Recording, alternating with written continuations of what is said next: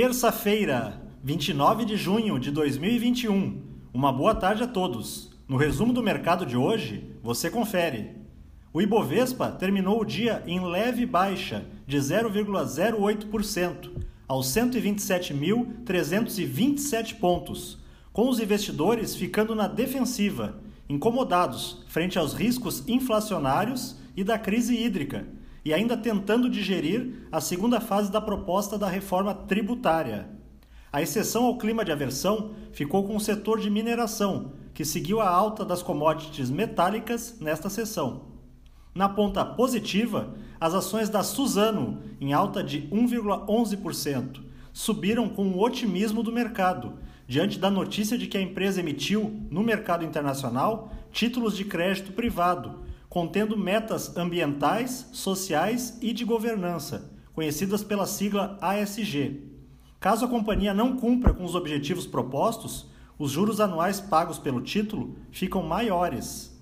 As ações da Braskem, com ganhos de 5,36%, sobem pelo segundo dia consecutivo, em meia notícia do avanço das negociações para a venda da companhia. Na ponta negativa, os papéis da Sabesp, em baixa de 2,76%, foram negativamente pressionados pelos temores com a possibilidade de racionamento de água em função da crise hídrica pela qual passa o Brasil. O dólar à vista, às 17 horas, estava cotado a R$ 4,94, com alta de 0,28%.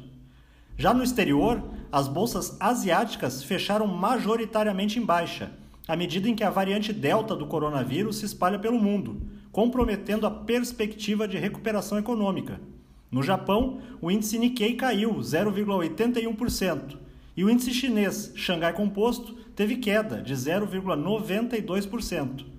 Os mercados na Europa encerraram com ganhos, na grande maioria, com as bolsas repercutindo a divulgação do Índice de Sentimento Econômico da zona do euro, o indicador, que mede a confiança de empresas e consumidores, atingiu o maior patamar em 21 anos. O índice Eurostock 600 terminou em alta de 0,31%.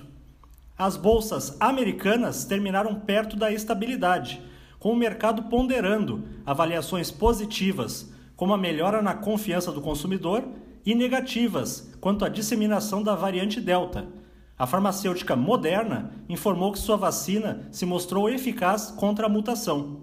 O Dow Jones subiu 0,03%, o Nasdaq teve alta de 0,19% e o S&P 500 avançou 0,03%.